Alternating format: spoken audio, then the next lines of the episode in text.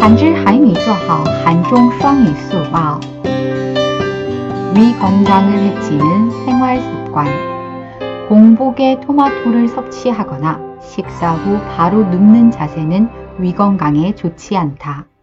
토마토에는 위산이 많기 때문에 위염이나 위궤양을 앓는 사람이 공복에 토마토를 먹는 것은 위험하다. 또한 식사 후 바로 눕게 되면 위산이 과도하게 분비되거나 식도로 역류하여 역류성 식도염을 발생하게 한다. 심하면 식도암까지 발병할 수 있다. 伤害肠胃的生活习惯，空腹吃西红柿或饭后马上躺下的姿势对胃不利。西红柿的胃酸很多，因此患有胃炎或胃溃疡的人空腹吃西红柿是危险的。 另外，如果饭后马上躺下，会分泌过多胃酸或反流到食道，引发反流性食道炎，严重时甚至会引发食道癌。